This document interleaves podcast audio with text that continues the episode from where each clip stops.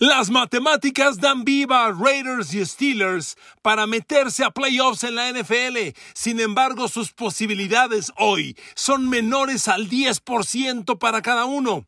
El duelo entre ambos el próximo sábado eliminará definitivamente a uno de los dos. ¿Se dará el milagro de que Pittsburgh o Raiders se metan a los playoffs? Queridos amigos, bienvenidos a mi podcast. Un abrazo, un saludo y mi agradecimiento eterno por el favor de su escucha el día de hoy, una vez más, a través de cualquiera que sea la plataforma de redes sociales donde me estén escuchando. A ver amigos, ¿se da el milagro o no se da el milagro? Y fíjense cómo son las cosas.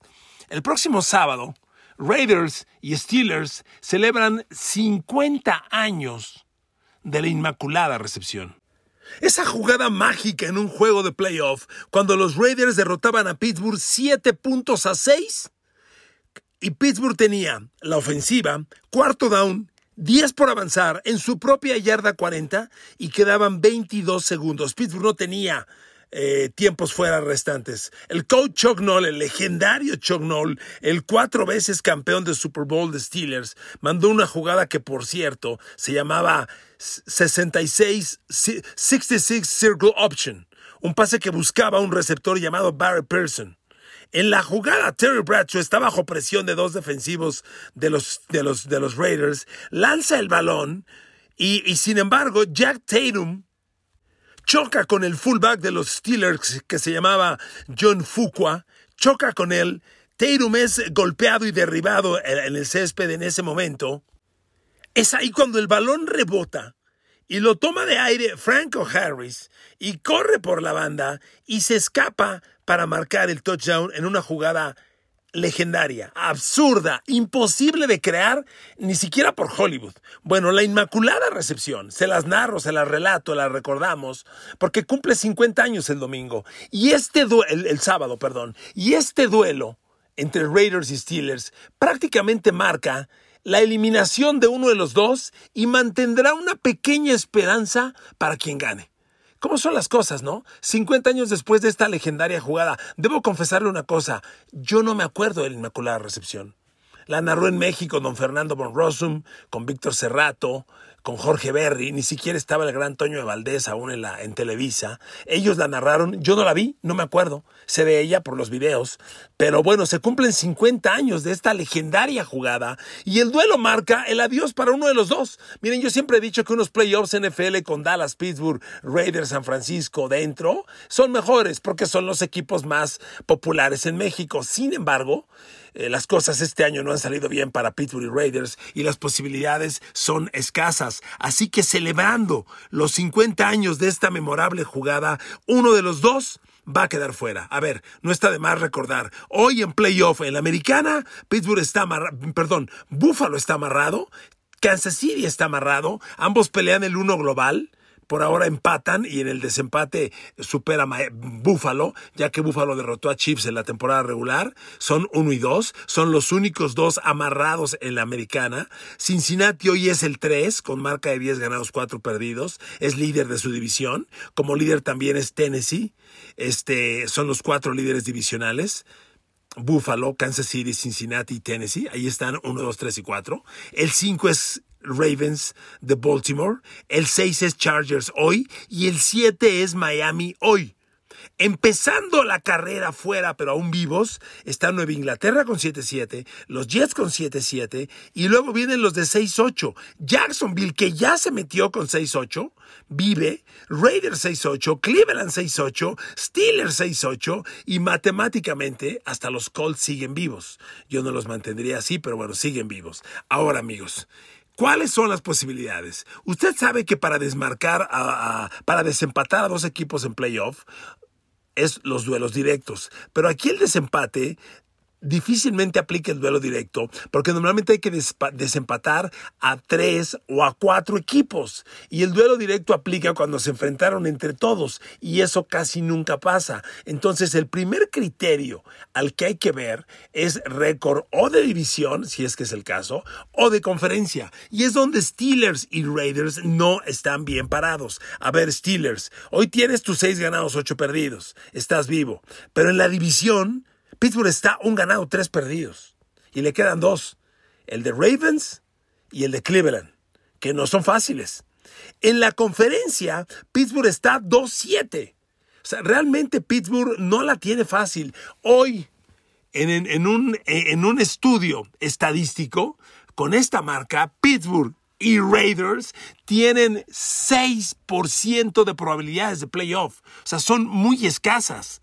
Por lo pronto, lo que ellos tienen que pensar es en ganar sus tres partidos restantes. Y solo uno de los dos lo va a hacer, porque se enfrentan entre sí el próximo sábado, en este duelo que celebra los 50 años de la Inmaculada Recepción. Entonces, uno de los dos va a ganar los tres. Si alguno de los dos gana sus tres partidos restantes, sus probabilidades de llegar a playoff se incrementan en más del 60%. O sea, habría una buena chance tendríamos que empezar con los favores de varios equipos, que en este momento sería muy complejo porque no sabemos si se va o no a dar. Pero amigos, por lo pronto, Pittsburgh tiene en contra ese récord divisional de 1-3 y ese récord de conferencia de 2-7. En el caso de los Raiders, el escenario es ligeramente mejor.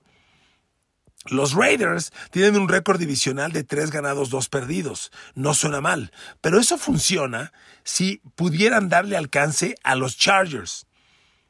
Y eso no se ve fácil, pero sería, sería el escenario ideal para Raiders darle alcance a los Chargers, aunque ojo, les, eh, en la temporada dividieron récord entre los dos. Cada uno ganó uno y perdió el otro. Entonces, el segundo criterio sería récord entre ellos. Y es ahí donde encontramos pues que, que Raiders tiene un récord favorable, tiene tres ganados, dos perdidos. Hoy los Chargers tienen dos ganados, tres perdidos. Si los Raiders ganan su último partido dentro de la división, que es recibir a Kansas City en la última jornada, y si Chargers pierde un juego más y se empatan estos dos, eh, reitero, si Raiders, uno, gana sus tres partidos restantes, lo que significa ganarle a Kansas City.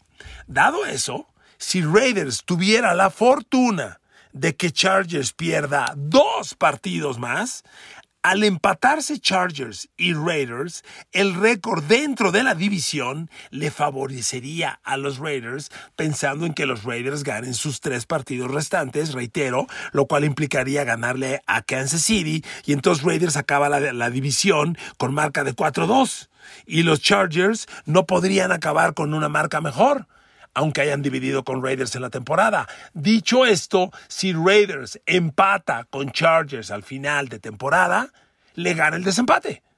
Pero entonces, uno, que Raiders gane sus tres partidos restantes. Dos, que Chargers pierda dos. No está fácil, pero esa es la ecuación. Segundo, si Raiders buscara no el segundo lugar divisional contra Chargers, sino un comodín global, amigos, el récord de conferencia el récord de conferencia de los Raiders hoy no es tan malo. Es 5 ganados, 5 perdidos. A diferencia de Steelers que tiene 2-7. A ver amigos, si los Steelers pierden el sábado con los Raiders, se acabó la historia. Aunque matemáticamente nos van a decir que hay una esperanza, se acabó la historia. Porque si los Raiders pierden con Raiders, su récord en conferencia va a estar 2-8. No me jodas. O sea, no, no le ganas en desempate a nadie. Por consecuencia, Raiders, eh, Steelers, perdón, tiene la más escasa esperanza de calificar, si bien existe, tienes que ganar tus tres partidos y buscar en estas combinaciones favores de varios. Que en el caso de Raiders sería menos complicado, ¿de acuerdo? Un poquito menos complicado. Pero bueno, así están las cosas. Ahora, amigos, tenemos que irnos al análisis real de los rivales. A ver, Raiders, te queda este, te este duro, te queda este duro duelo contra Steelers que es en Pittsburgh el próximo sábado. Después los Raiders reciben a San Francisco, ojo, probablemente el mejor equipo de la nacional o el segundo mejor después de Filadelfia, sin duda. Es un juego durísimo, bravísimo y Raiders termina con ese duelo ante Chiefs. A ver amigos, seamos honestos, que Raiders gane los tres, ufta. Vámonos uno por uno, ¿no? El inicio es ganarle a Pittsburgh en Pittsburgh. Se ve complicado. Pero luego ganarle a Niners a la madre. Y miren, el de Kansas City, yo lo veo menos complicado, porque en esa última jornada los Chiefs ya deben tener en claro si son el 1 o el 2. Y es muy probable que jueguen medio partido con Mahomes y algo semejante, y los Raiders siempre le han peleado ah, respetablemente a Mahomes, entonces podría jugar medio Kansas y la posibilidad de ganar podría abrirse. aquí la clave es que Raiders le puede ganar a Pittsburgh en Pittsburgh y luego ganarle a San Francisco, cosa que no se ve nada fácil, ¿de acuerdo? Eh, eh, eso es en el escenario de los Raiders. En el caso de Pittsburgh, como le decía, a ver, primero, si pierdes con Raiders se acabó la historia. Ojo, después vas a Baltimore. Vas a Baltimore, donde el rival contra el que ya perdiste en Pittsburgh hace dos semanas. Vas a Baltimore seguramente ya con Lamar Jackson de regreso y luego recibes a Cleveland. Entonces, híjole, no está fácil. Miren amigos, por supuesto que no está fácil. Lo que, lo que da también sensación de esperanza es que tanto Raiders como Steelers están elevando su nivel de juego. A ver, los Steelers. Yo volteo a ver a Kenny Pickett. A ver, Pittsburgh para empezar ha ganado tres de sus últimos cinco partidos. Y bueno, eso entusiasma. Tres de los últimos cinco. Ahí le otro dato. Kenny Pickett, que por cierto no jugó el partido pasado, y aquí entre paréntesis hay que decir, Kenny Pickett regresa el próximo sábado contra Raiders. Eso es una buena noticia. Ojo amigos, Kenny Pickett trae dos conmociones en ocho semanas. Eso es demasiado para un coreback. Es casi lo de tu Atago Bailoa, ¿eh? con el que hicimos un gran escándalo. O sea, es muy peligroso lo que está viviendo Kenny Pickett. Yo se los dije, mandar a un novato es bien complicado, sobre todo porque Pittsburgh lo va a enviar y lo va a mandar literalmente al matadero. Con esa línea ofensiva que no sirve para nada, le van a pegar a Kenny Pickett demasiado. ¿Y qué cree? Nomás ya lo conmocionaron dos veces. Eso es muy grave. Sin embargo, Steelers ya anunció que el próximo sábado reaparece Kenny Pickett. Y bueno, déjeme decirle una cosa. Kenny Pickett no lanza un pase interceptado desde el 30 de octubre contra Filadelfia. ¿Ok? Después de la crisis de Pickett, que fueron sus primeros cuatro partidos, cuando lanzó tres intercepciones de inicio contra Jets y luego contra Miami en Miami lanzó otras tres intercepciones, ahí Pickett tocó fondo. El siguiente partido con Filadelfia lanzó otra intercepción. Bueno, pues el duelo con Filadelfia fue el 30 de octubre. Desde entonces Pickett no lanza intercepciones. Claro, son cinco juegos y en esos cinco juegos tiene dos pases de touchdown, solo dos, y cero intercepciones. Aquí lo que ilusiona es que no está entregando el balón. Pero por Dios, dos pases de touchdown en cinco semanas. Miren amigos, yo les repito, una cosa es la estadística que le da vida a Raiders, a Steelers, perdón, y otra cosa es este análisis real. A ver, Pittsburgh es cierto que ha ganado tres de los últimos cuatro partidos, ha ganado cuatro de los últimos seis, eso es cierto, eso es un hecho, pero amigos, también veamos con claridad, este, las cosas no pintan bien. La línea ofensiva está en muy malas condiciones y, y las dos conmociones de Kenny Pickett son un tema alarmante, alarmante para un coreback novato, por Dios. Entonces, siendo el coreback del futuro de Pittsburgh, yo valoraría mucho cuánto quiero arriesgar reitero, ya Tomlin dijo, el sábado va Pickett. Y pues va Pickett, ¿de acuerdo? Los números son ligeramente esperanzadores, pero seamos honestos, tampoco ha hecho maravillas. O sea, dos pases de touchdown en cinco partidos. Solo porque no tiene intercepciones me emociono, pero a ver. Y luego, el yardaje que ha lanzado. Pickett es muy difícil que lance 200 yardas. A ver, lanzó 190 contra Filadelfia, 199 a Nueva Orleans, 265 a Cincinnati, que es su gran partido del año, su segundo gran partido del año, este, 174 Indianápolis, 197 Atlanta. O sea, Pickett lanza muy poquito, amigos, muy poquito. Pickett es un coreback, a ver, reiteremos, es un coreback novato. Y, Pickett, cuando bien le va, anda en los 20 pases completos, 20, 20 y tantos, por ahí, no más. Entonces, el escenario está realmente complicado. Hay que valorar muchas cosas. ¿Cuánto quieres arriesgar el novato? Bueno, tanto lo quieren arriesgar que ya va el sábado. Próximo ya lo confirman. Pero vas contra Raiders, que, que vive como tú. Se está jugando la vida en ese partido. Y traes a Max Crosby, y a Chandler Jones como bestias, ¿eh? Como bestias. Entonces, amigos, es el escenario de Pittsburgh. En el partido pasado contra Carolina, Pittsburgh ganó, jugó Trubisky. Y Trubisky jugó pues ¿cómo, es, cómo juega Trubisky. Menos de 200 yardas por aire. Su gran virtud fue que no la interceptaron, aunque tampoco lanzó pases de touchdown. A ver, Pittsburgh le ganó a Carolina porque corrió 156 yardas como equipo. Corrió 45 veces el balón. ¡Puta! Eso no va a pasar contra los Raiders, así se lo digo, ¿eh? No va a pasar contra los Raiders. Ahora, ahora, amigos, a ver, las últimas semanas de los Steelers ¿E-, emocionan o no emocionan? Pues yo digo que sí, el equipo ha mostrado, ha mostrado progresos. Contra Nueva Orleans, el dominio defensivo de Steelers fue bárbaro. A ver, dejaron a los Santos en 10 primeros y 10 y menos de 200 yardas totales. Fue una buena victoria. La derrota con Cincinnati fue dolorosísima porque fue un partido muy peleado. Si bien Cincinnati le hizo más de 400 yardas a Pittsburgh, Pittsburgh hizo 350, corrió 100 yardas, pero Joe Burrow hizo los pases importantes en el momento importante, lanzó cuatro de touchdown, Pickett solo uno y ahí se decidió el partido. Luego vino el juego contra los Colts, que Pittsburgh volvió a ganar porque corrió el balón. Pittsburgh con los Colts les corrió 172 yardas corrió 36 veces el balón. O sea, Pittsburgh está ganando porque corre el balón, no porque lo lanza. Contra Colts, eh, Pickett eh, lanzó 170 yardas perdóneme, 150, fueron 170 por tierra. Y contra los, contra los Falcons, que fue otro triunfo muy sufrido, pero que les dio vida, Pittsburgh gana porque nuevamente corren 150 yardas. Lanzaron apenas 190 Kenny Pickett lanza uno de touchdown, números chiquitos. Viene esa, posteriormente, esa dolorosísima derrota con los Ravens, porque fue un partido sumamente apretado. Lo pierden 16-14. Los Steelers hacen más yardas, hacen más primeros y 10. El problema fue que no le pararon la carrera a los Colts. Los Colts le corrieron a Pittsburgh 215 yardas. Pittsburgh no corrió el balón. Y por aire, Trubisky fue una vergüenza. Ese partido lo jugó Trubisky. Bueno, empezó Pickett, lo acabó Trubisky y Trubisky lanzó tres intercepciones porque le pidieron lanzar 30 pases y Trubisky es así. Es así. Y contra Carolina volvió a jugar Trubisky, no cometió errores. Amigos, Pittsburgh necesita correr el balón. Y yo no sé si le pueda correr a los Raiders. Porque los Raiders la semana pasada este, le ganaron a los Pats ese juego de locura. Y bueno, ahí está el antecedente de que los Pats le corrieron a Pittsburgh, a, perdón, a Raiders 200 yardas. Increíble fue que no ganaron a pesar de esto. Bueno, Pittsburgh va a la misma, ¿eh? Pittsburgh va a la misma. Pittsburgh el sábado llega con Raiders y le va a correr el balón 30, 35, 40 veces.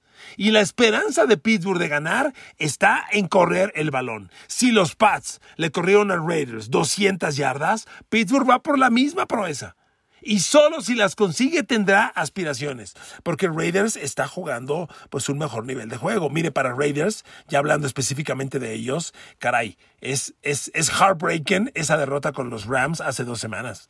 A ver, hoy los Raiders Hoy los Raiders estarían en una situación no, muy diferente. Hoy los Raiders, de no haber perdido ese partido increíble, increíble contra Los Ángeles Rams, los Raiders estarían 7-7. ¡Futa!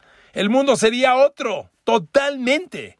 Como Baker Mayfield les movió el balón 98 yardas en el último minuto y medio. No lo puedo creer. Pero bueno, amigos, los Raiders han mejorado su nivel en las últimas semanas. Le ganaron a Denver 22-16, un buen triunfo, como quiera que sea. Le ganaron a Seattle 40-34. Un gran triunfo, diría yo. Ahí los Raiders corrieron como demonios. 283 yardas por tierra sobre Seattle. Tanto Raiders como Steelers corren y tienen esperanza de ganar. Hasta ahí, el triunfo enorme de Raiders sobre Chargers fue fundamentado en el juego terrestre. Raiders le corrió a Chargers 154 yardas de las 404 totales que hicieron. Si los Raiders corren, pueden ganar. Amigos, la batalla del sábado, Steelers Raiders, es a correr el balón. Yo no sé bueno, por supuesto, Raiders con Derek Carr y Davante Adams tienen mucho más. Sobre todo, este equipo Raiders, que la semana pasada ante los Pats, bueno, pues tuvo un partido ya con Davante Adams, con Darren Waller y con Hunter Renfro en el campo, más Josh Jacobs corriendo. Si usted me dice hoy, ¿qué equipo se ve mejor armado? Yo me quedo con Raiders. Si bien la defensa Steelers tiene, tiene, mayor potencial, no ha dominado los partidos. Y los Raiders al ataque, con lo que están corriendo el balón, y con la reintegración de Darren Waller y Hunter Renfro, yo creo que Raiders puede ganar el domingo. Y los números que ya le compartí están ligeramente mejor a los Raiders. A ver, concluyamos. ¿Los dos están vivos? Sí. ¿Qué necesitan? Uno, ganar los tres. Si alguno de los dos sueña con el milagro, tiene que ganar los tres. Ninguno de ellos va a ganar los dos, los tres, porque se enfrentan entre sí lo del sábado. Entonces, el que pierde el sábado, adiós. Sobre todo si es Steelers. Raiders tendría ahí un poquito menos dolido eh, el corazón, pero el que pierde está fuera el sábado. Si Raiders gana, hay una posibilidad un poquito mayor. Porque amigos, el yo no digo que el cierre de calendario del Raiders sea fácil. Nada fácil, para nada. Porque le decía, tienes que ganarle a Pittsburgh en Pittsburgh y luego a San Francisco y luego a los Chiefs.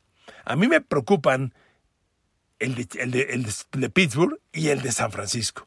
Ya les dije, el de Chiefs no es que yo no diga que no vale. Yo siento que Chiefs va a llegar calificado y va a jugar medio partido con titulares. Y ese juego así puede ser muy ganable. El tema está que Raiders le tendría que ganar a San Francisco. Y eso no está fácil. Pero amigos, la vida se ve paso por paso. Y el primero es el más importante.